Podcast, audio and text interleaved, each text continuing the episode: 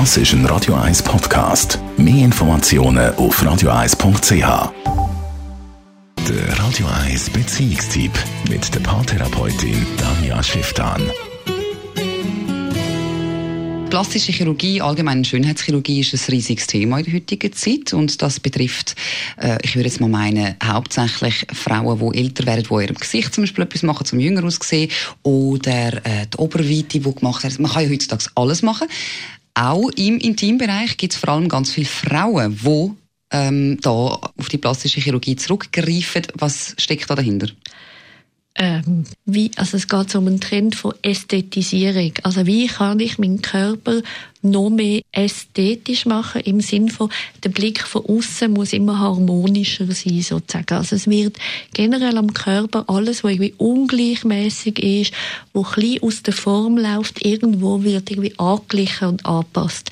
Und so eben auch die Vulva, also da reden wir vom äußeren Geschlecht, sprich die äußeren Lippen und die inneren Lippen, wo dann irgendwie auf eine gewisse Art angeglichen werden und da wird ganz häufig Pornobilder zu quasi hergenommen, wo wie postulieren, dass die äußeren Lippen auch die grossen Lippen müssen sein und die inneren Lippen die kleinen Lippen müssen sein, wo also bei ganz vielen Frauen überhaupt schon mal gar nicht so ist.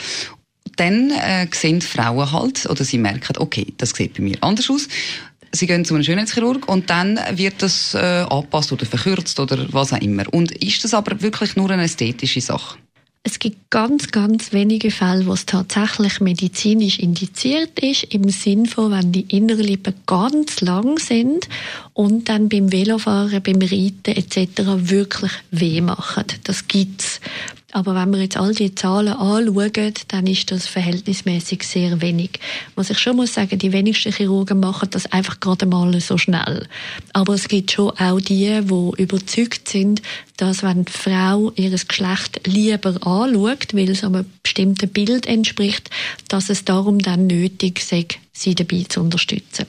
Ich sehe halt die ganz andere Seite. Oder ich sehe dann die Seite, dass dort ganz viel Gewebe weggeschnitten wird, wo durchaus sehr viel Nerven hätten, wo schön wären, schöne Gefühle könnten haben.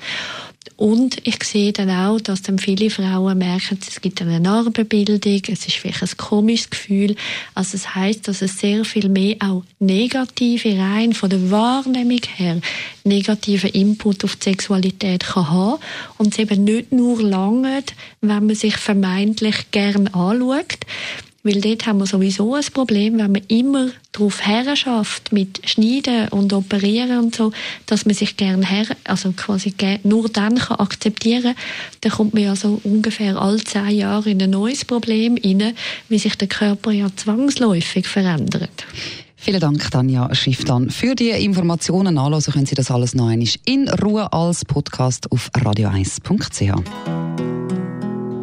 Pienso que un sueño parecido no volverá más.